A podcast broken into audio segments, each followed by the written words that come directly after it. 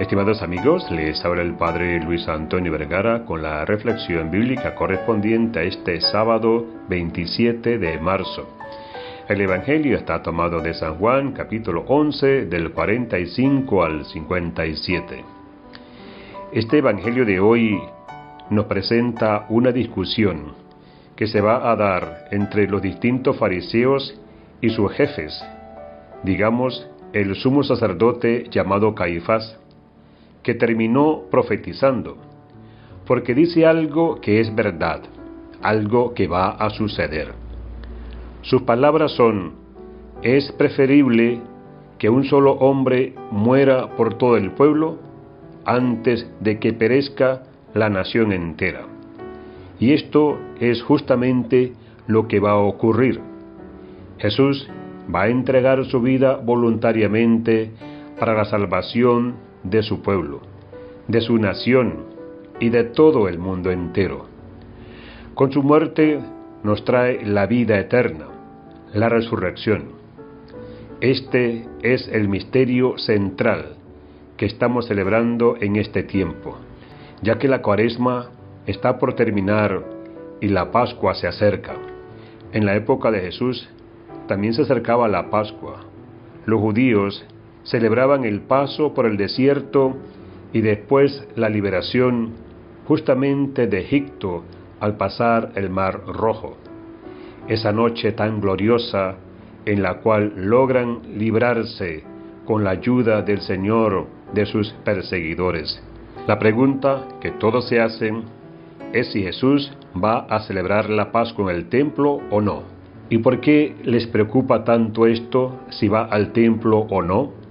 Porque al menos quieren meter preso a Jesús, porque sus signos, sus gestos, su predicación causaba revuelo en toda la población. Algunos, por un lado, estaban a favor de él, otros en contra, otros se escandalizaban. En fin, esta pregunta de que si Jesús va a ir al templo o no, la encontramos respondida más adelante, por supuesto. Él es el protagonista de la nueva Pascua, de esta nueva alianza. Es el Cordero que va a inmolar y con su sangre va a salvar al mundo. Hay distintas formas de participar. Estamos hablando de una participación consciente, con ganas, con intención, con una actitud realmente de querer hacer pasar con el corazón lo que ocurrió en la época de Jesús, hacer memoria que es tan sano para nuestra vida espiritual. Que tengan todos una excelente Semana Santa y que Dios les bendiga a todos.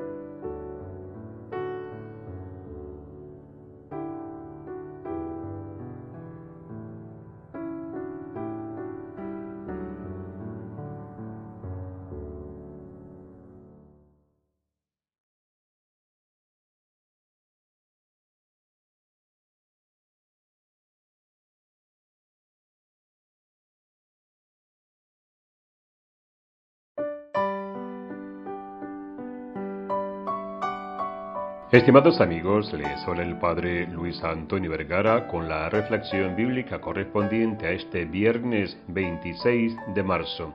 El Evangelio está tomado de San Juan, capítulo 10, del 31 al 42. No cabe duda que el actuar de Jesús en medio de su pueblo nunca pasó desapercibido. Por un lado, el pueblo judío, que en general por el actuar de Jesús, se va convirtiendo, queda como maravillado por sus obras y poco a poco va creyendo más en Él. Por otro lado, están los dirigentes, los fariseos y los sumos sacerdotes, que también, por el actuar de Jesús, se ven molestos e irritados.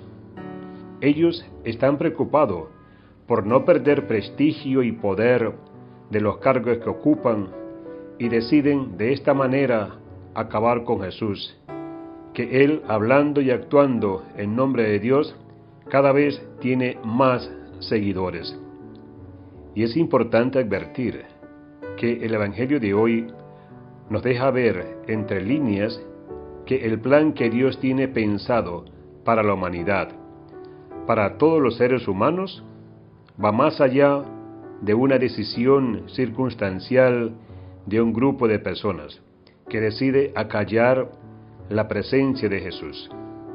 Es más, la palabra de Dios también afirma que uno de los dirigentes, Caifás, que era sumo sacerdote en aquel entonces, Dios lo utilizó para poder profetizar, reafirmando el proyecto de Dios sobre el mundo. Ya nada puede detener lo que Dios quiere cumplir, la entrega de su único Hijo, para que todo aquel que crea en Él no muera, sino que tenga vida eterna. La muerte y la resurrección de Jesús cumplirá la gran promesa de Dios, que es congregar a la unidad a los hijos de Dios que estaban dispersos. En el mismo Evangelio de Juan, Jesús afirma que cuando Él se ha levantado en lo alto sobre la tierra, atraerá a todos hacia Él. Jesús a menudo induce en nosotros la necesidad de actuar según su palabra. Uno puede argumentar con las palabras, pero los hechos no pueden ser contradichos, hablan por sí mismos. La palabra está plantada profundamente en mí y oro con los dichos del apóstol Santiago. Déjeme ser un hacedor de la palabra y no un oyente olvidadizo. La palabra mira los actos de los cristianos y a menudo no se impresiona.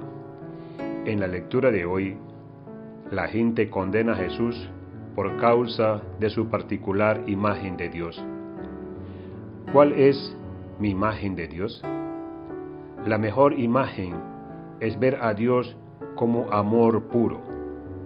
¿He condenado a alguien porque manejo una imagen torcida de Dios? Que Dios les bendiga a todos.